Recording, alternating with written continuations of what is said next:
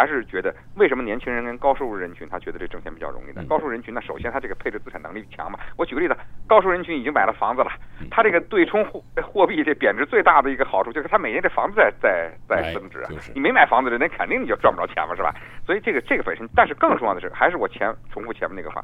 年轻人和高收入人群，你看他是靠钱去挣钱，其实他更多的呢靠的是什么？除了这资本之外，他靠的是知识，嗯嗯，他的眼界，对，他能够发现这个问题。所以呢乐心，一再强调这个问题。哎，所以它包括你就算这个保值增值这本身，你包括你要去投点资，你能够挣到这个钱，你也得靠知这个知识，它一定是这个就是第一附加值高，第二知识含量高，第第三竞争人数参与相对比较比较少，哎，眼光特别独特，关键一点不可比价，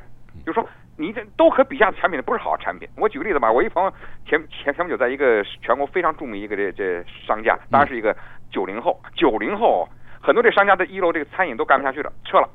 结果呢，哎，他说这商场不行，挣不着钱，他就非在这里边做这个投资，但是这投资保值的难度难度比较大，因为你投不好的话你就赔钱。嗯，他竟然把这商场给改造成一个卡丁车俱俱乐部，哦，一楼哦，嗯嗯，哦，一下子生意就爆火。你看，你以为他投的是钱吗嗯？他投的是知识和眼光。嗯嗯在这点来来说呢，所以说你要保值增值。刚才为什么这目的说他可以在海外的配置资源？海外配置资源都得是高知识的人，他能够看到这个地方。你要没有高知识呢？你看为什么我们这个很多老头老太太，包括像我这个年龄可能有五五十岁的人，经常会被那个 P to P 给骗了呢？